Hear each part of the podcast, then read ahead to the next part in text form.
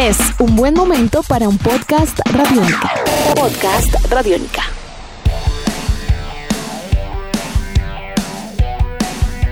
Bienvenidos a esta nueva edición de Podcast Rock and Roll Radio, producto de Radiónica, desarrollado por el señor Andrés Durán, arroba Andrés Durán Rock, y quien les habla, Héctor Mora, arroba Mora Rock and Roll, bajo la producción de Juan Jaramillo, Nicolás Castillo y la captura sonora de Camilo Barón. El año 2020 será claramente recordado por todos los sucesos generados alrededor de la propagación del COVID-19 en el mundo. Sin embargo, a nivel musical, esta nueva década presentaba algunas iniciativas sonoras que no pudieron contenerse y que se han publicado poco a poco, enriqueciendo desde lo artístico con grandes propuestas a un golpeado panorama musical actual.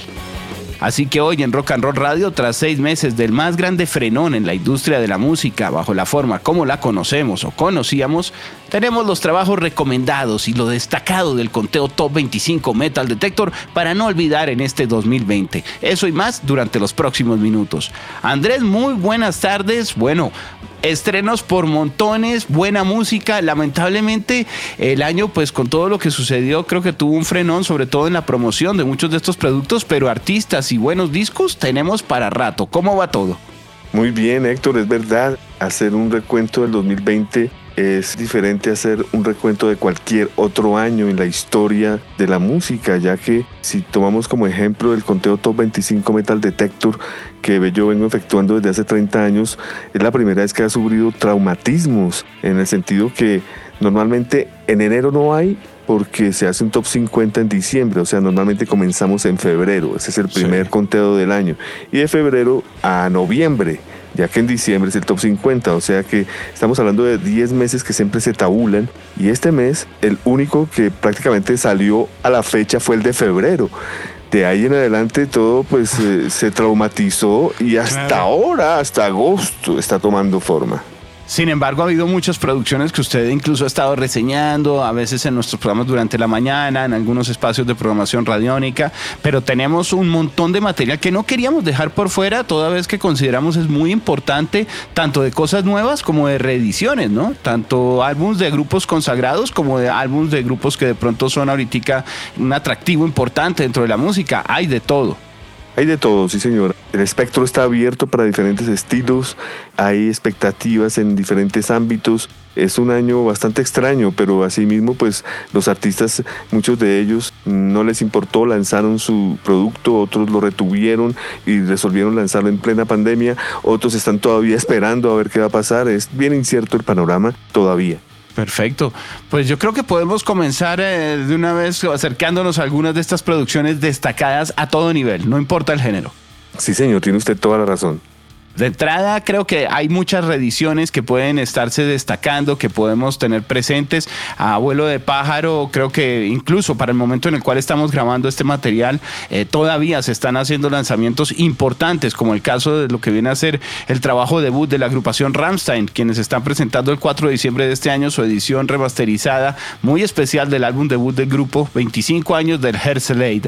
Un trabajo destacado que viene además con una serie de, digamos, materiales adicionales, un trabajo a nivel de remasterización, de alta fidelidad, que va a estar presentándose tanto en un formato de vinilo de lujo, con dos eh, vinilos de 180 gramos, Andrés, que vienen con efecto especial y una serie de cosas, tanto como en una versión, digamos, un poco económica ya en materia de Digipack para CD, pero cada uno viene con edición limitada, obviamente la que es en vinilo, trae incluso una serie de fotografías y un material adicional con un concierto de Rammstein para descargar solo en forma digital. Ese sale el 4 de diciembre y pues bueno, presenta, si bien no es el más famoso de Rammstein, sí es una pieza importante de colección, creo, en donde se presenta como esos ritmos, ese industrial alemán que era la marca del grupo con las vocales de Till Lindemann antes de que fuera consolidado de una manera, digamos, mucho más digerible para el resto del planeta. Creo que es una pieza especial para tener presente.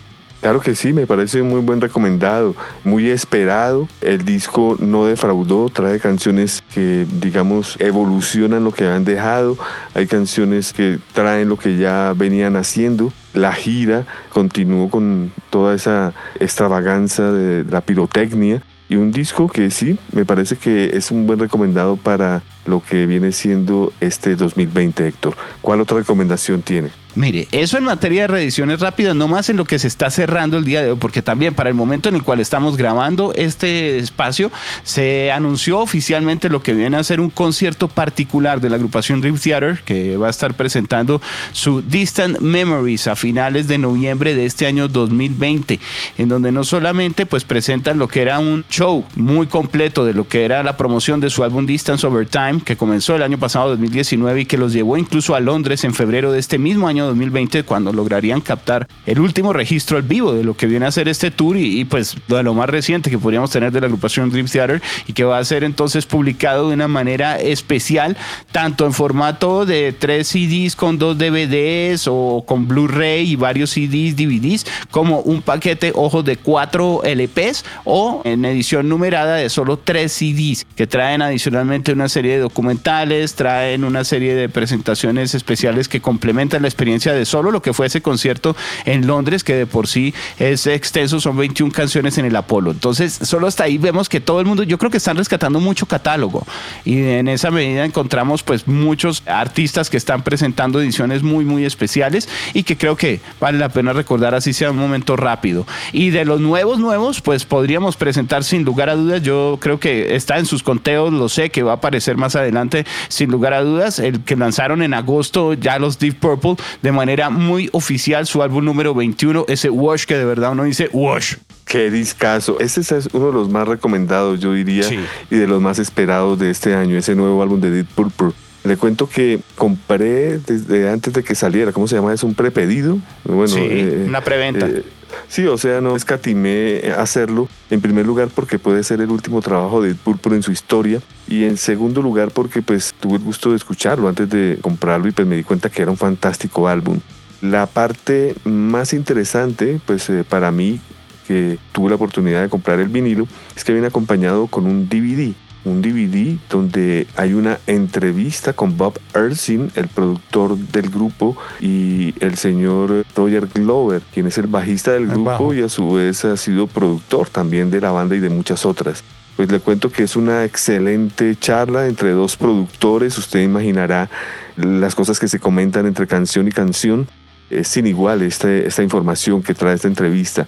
Y por otro lado, trae nada más y nada menos que un concierto, un concierto de hace un par de años, o sea, es lo que en este momento está haciendo de Purpur en escenario, es el estado físico, anímico y mental de ellos, que pues, eh, ¿qué puedo decir, Héctor? Como lo decía el mismo Bob Ersin en la entrevista que trae este mismo disco, él decía que él cuando recibió la llamada para producir a Deep Purple, él dijo Deep Purple no sé, lo dudó y mm, lo invitaron a un concierto y tan pronto los vio en vivo dijo, listo, los produzco. Es una banda que cuando uno se da cuenta que estamos en 2020 y uno se da cuenta de la manera como ejecutan los instrumentos, como el grupo está mentalmente, físicamente muy bien. Es un eh, trabajo yo creo que de los grandes, es, es, a nivel especial y dentro de las grandes figuras de rock, yo creo que uno de los discos que tienen que ser destacados para lo que es este 2020, igual existía ya, digamos, la noticia y estaba todo el mundo muy preparado con entusiasmo desde finales del año pasado, pero es un disco que como les comentábamos ahorita a los oyentes salió oficialmente, fue apenas en agosto de este año. Sí, señor, es verdad. Y, ah, hubo retraso. Se iba a lanzar, no se lanzó y finalmente se lanzó, sí, señor. Exacto. Asimismo, tenemos obras como El Gigatón de Pearl Jam, que tuvo algunos retrasos al principio, pero finalmente vio la luz de una manera muy especial. De hecho, los Pearl Jam fueron de esas bandas que se le midieron rápidamente como a tratar de retomar los planes de promoción dentro de lo que estaba planeado a nivel de canciones y de toda la promoción de este gran, gran disco, sin lugar a dudas. Y en ese orden de ideas, pues incluso hemos contado con canciones que están presentes en nuestro top 25, un sonido muy potente, un sonido muy maduro, desde el principio del disco con Whoever Said hasta los temas que nos han estado acompañando en programación. Entonces creo que Gigatón, sin lugar a dudas, también tiene que estar ahí, al igual que en otro estilo un poco más maduro, sin lugar a dudas, también el de Fiona Apple, el Fetch the Bolt Cutters, un regreso importante, digamos, adulto para una compositora, pianista, cantante norteamericana que después de casi nueve años regresa con un álbum completamente en estudio. El último había sido The Either Will en el 2012, Andrés. Ese es un álbum clave, le cuento. Yo creo que la gente se dio cuenta la importancia de este disco, la importancia de artista que es Fiona Apple y la recepción en medios. En todas partes aparece con cinco estrellas este álbum, lo que lo hace uno de los más atractivos, de los que más pueden ser recomendados. Así que también respaldo su recomendación, un excelente trabajo. Esos son solo algunos para comenzar, pero vamos también por su lado, por favor, dentro de lo que tenemos destacado. Bueno, pues eh, yo personalmente voy a recomendar algunos que he tenido el gusto de comprar y pues le comento que pues hay que cuidar mucho el bolsillo y pues examino mucho lo que compro, así que así mismo me cuidé para hacer esta curaduría, pues lo comparto con ustedes. El primero que recomendaría es Nick Mason, el Saucer Full of Secrets Live at the Roundhouse que es prácticamente un Pink Floyd que trata de revivir canciones que datan desde antes de Dark Side of the Moon y pues de una manera muy certera, Héctor. Qué tremendo álbum. Esto viene en DVD también, Blu-ray, LP, Compact Disc. Me parece que es algo importante lo que hizo Nick Mason para los seguidores de Pink Floyd ya para finales de este 2020. Perfecto, abre usted muy bien, elegante. ¿Qué le parece a usted ese disco de lo que ha oído? Lo hemos tenido la oportunidad de compartir en lo que viene a ser días de radio durante las mañanas, creo que de tres temas, si no estoy mal. En realidad, un ejercicio muy, muy especial. Una psicodelia, siento que eh, con toda la altura del caso, pero también traída muy a nuestros tiempos. No lo siento tan quedado como si fuera rock clásico. En ese orden de ideas, sí siento algunas cosas, eh, no solo pues dentro de la grabación, sino en la misma concepción que permite como disfrutar el material de una manera complementaria, me atrevo a decir, a lo que era la experiencia del Saucerful tradicional. Sí, señor, es verdad. Hay otro disco que quiero recomendar que es, digamos, eh, curioso que se encuentra en este momento agotado. Es el nuevo disco de Israel y el Origins Volume 2 el Orígenes volumen número 2, que es una serie de covers que lanza Ace Frehley en pleno 2020. Y le cuento que también hice el prepedido de este disco antes de que saliera. Salió, nunca me llegó, eh, se agotó, eh, escribí, y se disculparon, eh, que no esperaban que el mm. disco tuviera tanto impacto. Finalmente lo van a enviar ya en noviembre.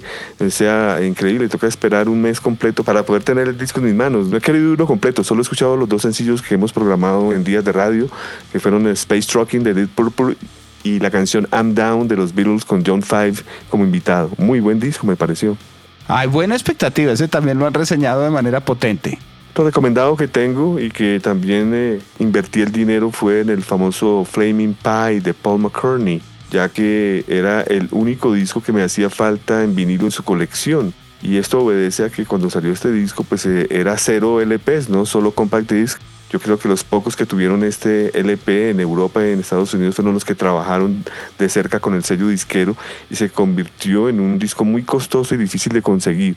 Bueno, pues para fortuna de los que nunca invertimos el dinero en, algo tan costoso, pues ya eh, por 30 dólares sale un Flaming Pie de doble LP a mitad de velocidad con todas las canciones, un excelente sonido, un muy bonito librillo. Recomendado también redescubrir este Flaming Pie del señor Paul McCartney.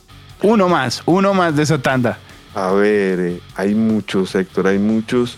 Recomendaría, por ejemplo, hay uno que ya tengo prepedido, pero no ha llegado, es el Delicate Son of Thunder de Pink Floyd, que va a salir en versión de triple LP y siempre fue bastante difícil poder conseguir este disco por alguna razón, no sé por qué, debe ser por la misma razón de que estábamos hablando, de que no había LP en ese momento y era difícil la consecución.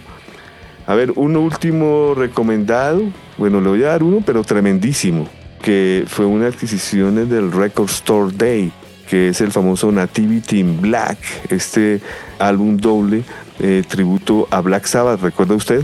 Sí, claro, muy famoso, muy popular, sin lugar a dudas. Bueno, pues este disco salió eh, por primera vez en vinilo hace un par de días y pues en él encontramos a Megadeth, White Zombie, Biohazard, Sepultura, Ozzy, Corruption and Conformity, Bruce Dickinson, Ugly Kid Joe, Fame No More, eh, Rob Halford, Type Negative, Ministry, Primus. Es un tremendo disco. Yo creo que es disco de los años 90, pero por primera vez sale en vinilo.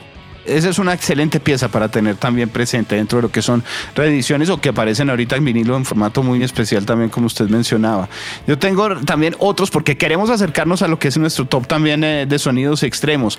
Pero mire, por encima también dentro de lo que es material comercial, que esperaba de pronto tener un eco más fuerte, pero pues sobre todo por lo que se mermó muchísimo la promoción al vivo. Yo siento que agrupaciones como Green Day, por ejemplo, ven eh, planes de promoción que completamente afectan lo que es la difusión de su música en cuanto a, a que el grupo ya era muy de festivales también, pero regresan con su Father of All, que para muchos críticos incluso es casi que un retomar de una esencia un poco más rockera, un poco más glam también por parte de los Green Day. Realizan un cover de original de John Jett para su Do You Wanna Touch Me, en donde presentan una serie de elementos mucho más, digamos, generales, frescos, como que menos pensados y más una banda de rock totalmente abierto. Ha sido bien recibido el álbum pues, también contó con un sencillo del mismo nombre que estuvo incluso en la programación de Radiónica, o ya también totalmente, y este Father of All es un disco que además trae un sonido que no hay que dejar atrás. Para los amantes del garage rock indie norteamericano, fanáticos de Nueva York, el de los Strokes, que fue el regreso este año de la agrupación eh, norteamericana con su nuevo trabajo de New Abnormal, es decir, venían a ser ya siete años más o menos desde que presentaron su último trabajo en estudio, el Calm Down Machine, Andrés, casi ocho, en donde pues eh, de alguna forma yo creo que se encuentra una especie de neo new wave post rock que tiene también el grupo post garage es mucho más adulto no también con las mismas historias el trabajo es muy compacto creo que le, va mejor incluso en críticas a nivel general dentro de la discografía del grupo le va mejor que el Calm Down Machine. Sin embargo pues creo que todavía presenta una faceta no definida como para decir uno que cierra el ciclo de los Strokes simplemente un regreso importante y para los fanáticos tiene que estar presente dentro de lo que viene a ser el resumen del año sin lugar a dudas, así como para los amantes del sonido un poco más hip hop y, digamos gangsta un poquito, Andrés, el de Ron de Jules, el 4, el Ron de Jules. Claro que sí. Que ha sido pues muy bien recibido, digamos, dos canciones ya en programación radiónica de cortes un poco distintos, eso hay que aceptarlo, pero el regreso de LP Killer Mike, que es en realidad un super grupo dentro de lo que viene a ser el hip hop para esta cuarta producción, yo creo que también está dentro de los discos sin lugar a dudas muy bien recibidos, con eh, temas potentes con una posición crítica ante el abuso policial, ante el sistema, ante la crisis ambiental eh, a nivel mundial. Creo que de alguna forma también condensa un sentir muy especial para una época que no se iba a quedar quieta, pues después de todo hay elecciones en territorio norteamericano y eso hace que muchos artistas que estaban preparando sus discursos igual no los callen al momento de promocionar los temas. Un disco que también quiero recomendar sería el de eh, Santana Africa Speaks, que salió en diciembre del 2019, inicios del 2020. Me parece que es un disco muy importante bajo la producción de Rick Rubin. Un disco donde regresa Carlos con toda la fortaleza, con su esposa en la batería. Eh, recordemos también el box set de Rush, el Permanent Waves del 40 aniversario, Héctor. Ese es un importante lanzamiento en este 2020 también. Uy, ese es de los aniversarios fuertes, claro que sí. Ya en materia de trabajos, esa edición del Permanent Waves tiene que estar destacada. Sí, señor, eso es de los, eh, de los más eh, importantes eh, a mi manera de ver en cuanto a, digamos, relanzamiento con cosas nuevas, ¿no? Porque aquí viene un concierto nunca antes escuchado que vale la pena tener eso en cuenta. Perfecto. Vamos a sonidos pesados, porque aquí hay una lista importante de artistas que queremos reseñar también y que este 2020 han estado dando la parada en cuanto a lo que fue nuestro top 25 y, y su conteo, pues que realiza de manera muy, muy detallada cada mes y que este año también tuvo sus frenones, pero no por ello las canciones se van a olvidar, ni los grupos van a pasar. Por ejemplo, en febrero, en el primer top 25 Metal Detector 2020, tuvimos en primer lugar a Isan con su Telemark, un excelente EP, Beller Tack con su álbum Split, tercer álbum, cuarto álbum, Sepultura con Cuadra, muy destacado también, Testament con el famoso Children of the Next Level, qué gran álbum este de Testament. Yo creo que de estos discos que acabo de leer, el más importante para mí, no mentiras, todos son muy importantes, pero el Testament es muy bueno, Héctor, y eso fue en febrero. Claro, es que ha pasado mucho durante el año, pero estoy recordando y ese disco, el problema es que con lo que sucedió y demás, a veces se perdió la atención, pero el disco iba muy bien promocionado, muy bien reseñado y a nivel mundial se recibía con mucha potencia. Otros recomendados que tengo, por ejemplo, para en marzo del 2020 serían Body Count con su nuevo álbum Carnivore, que fue número uno en el top 25 tenemos a Ozzy Osbourne con su Ordinary Man, que ya usted lo mencionó. Sí. Tenemos la agrupación eh, de Black Dahlia Murder con su nuevo álbum Venomous. Y cómo no dejar por fuera a Code Orange con su Undermath de todos los que usted ha mencionado ahí voy avanzando y digo es que sí son muchos trabajos. El de Ordinary Man incluso merece no el álbum completo, pero encontrarán un podcast que desarrollamos también en una edición anterior de Rock and Roll Radio hablando del nuevo álbum del señor Ozzy Osbourne. Ahí encuentran una aproximación a este álbum que de verdad vale la pena ser destacado, no solo porque es Ozzy, sino porque en su carrera está muy bien. En abril 2020 podemos destacar trabajos como Catatonia, Héctor, y el City Burials, gran álbum. Tenemos Lamb of God con The New Colossal Hate, que llegó al puesto número uno también en este conteo. La agrupación Intronaut con el Fluid Existential. Y yo incluiría también el tan esperado álbum de Trivium llamado What the Dead Men Say. Ok realmente discos destacados y apenas vamos para mayo, Andrés. Así es, Héctor. En mayo hay discos destacados como Vader, el álbum Solitude and Madness, la agrupación Emure con su álbum Uncomfortable, Aversion's Crown con Hell We for the Heart y yo incluiría entre estos el nuevo álbum de Nightwish, Human to Nature. Muy bien. Seguimos por meses, porque esto todavía hay muchos recomendados y el tiempo es corto, pero tenemos varios álbumes, aparte de Nightwish, que ese también lo disfrutamos en Rock and Roll Radio. En el mes de junio de 2020 tuvimos de número uno a The Acacia Strain con un excelente álbum. Yo creo que es el mejor álbum en la historia de Acacia Strain. Se llama Slow Decay. Sí, señores, altamente recomendado. Tuve la ocasión de verlos en concierto y doy fe de ello. La agrupación Unslave Héctor, cómo no, los noruegos, con, con lo que va a ser su nueva producción también muy esperada en este momento en todo el mundo. Tenemos también entre estos eh, recomendados de junio del 2020 a la agrupación Convent, agrupación femenina, que presentó un álbum llamado Puritan Masochism. Y yo incluiría también a los colombianos Witchtrap, que lanzaron su Evil Strikes Again. Wow, qué bien, un sonido, bueno, el sonido de ellos es muy clásico también dentro de un trash old school, ¿no? Eso está muy definido, pero tal vez una de las bandas más potentes del género en nuestro país, sin lugar a dudas, desde hace ya mucho tiempo. Vienen sacando mucho material, no nos extraña que los Wish Traps se hayan sencillamente animado a continuar publicando cosas este año. En el mes de julio, Héctor, tenemos el número uno a Mastodon con su nuevo álbum Fallen Torches, que ya sabemos que es un disco, una compilación excelente. Los Black Metaleros Batiuska desde Polonia también lanzó su EP Irmos 7. Udo D. Schneider, el vocalista de Acept, que ya congregó a tres de los integrantes de Acept para él. O sea, solo falta el guitarrista y líder de Acept para que sea Acept. Un gran álbum llamado We Are One la agrupación Brujería lanzó su COVID-666, ¿no? En plena pandemia. no esperaríamos menos, y el nombre perfecto además, claro. Y pues llegamos al mes de agosto, que es el más eh, reciente de estos, eh, de estos conteos, Héctor, en donde pues seguimos sorprendiéndonos, ¿no? Tenemos, eh, por ejemplo, en el puesto número uno a Napalm Dead, que este es uno de mis recomendados del año, un álbum que deja a todo el mundo en su lugar llamado Throws of Joy and Just of Defeatism. Es cinco estrellas, diría yo, esta nueva producción. El nuevo álbum de John Petrucci, guitarrista de la agrupación Dream Theater, con su Terminal Velocity. Excelente álbum, Héctor. Incantation regresó también con Sect of Vile Divinities. El guitarrista John Five con su Live Invention, también eh, espectacular, diría yo. Eh, ¿Qué más podría yo recomendar eh, a los metaleros eh, cristianos, Striper, que tienen un buen álbum llamado Even the Devil, Even the Devil Believes? Lo que tenemos es material, Andrés, por montones y lamentablemente el tiempo no nos alcanza más para el día de hoy, pero creo que hemos tenido un recorrido bien amplio. Creo que me atrevería también a agregar algunos, algún último par de trabajos. La nueva edición que se está presentando del Sign of Times del señor Prince, que está de aniversario, que presenta 67 canciones adicionales, Andrés. Es una ah, locura.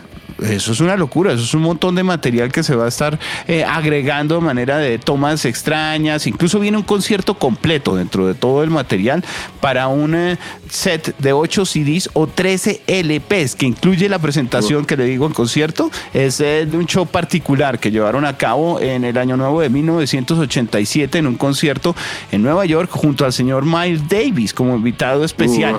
Todo el set son 92 canciones. Esto es un material de lujo que va a estar presentándose ya dentro de lo que viene a ser yo creo que una joya para todos los fanáticos sin lugar a dudas. Es una edición súper de lujo de lo que viene a ser el Sign of Times. Y finalizando, me atrevo también para los amantes de algunos sonidos también particulares, la caja recopilatoria que se presenta de Neil Young, que hace poco se estuvo anunciando, viene para finales de noviembre, es el Archives Volumen 2, un box set muy especial de canciones, casi todas son de 1972 a 1977, Andrés.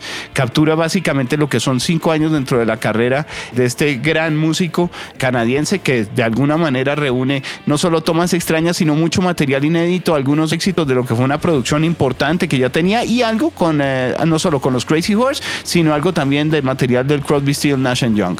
Excelente álbum, ese box set de Neil Young. Yo me atrevería a recomendar en septiembre, tratando de tocar el futuro, el nuevo EP de Isan Faros, me parece que puede llegar al número uno tranquilamente.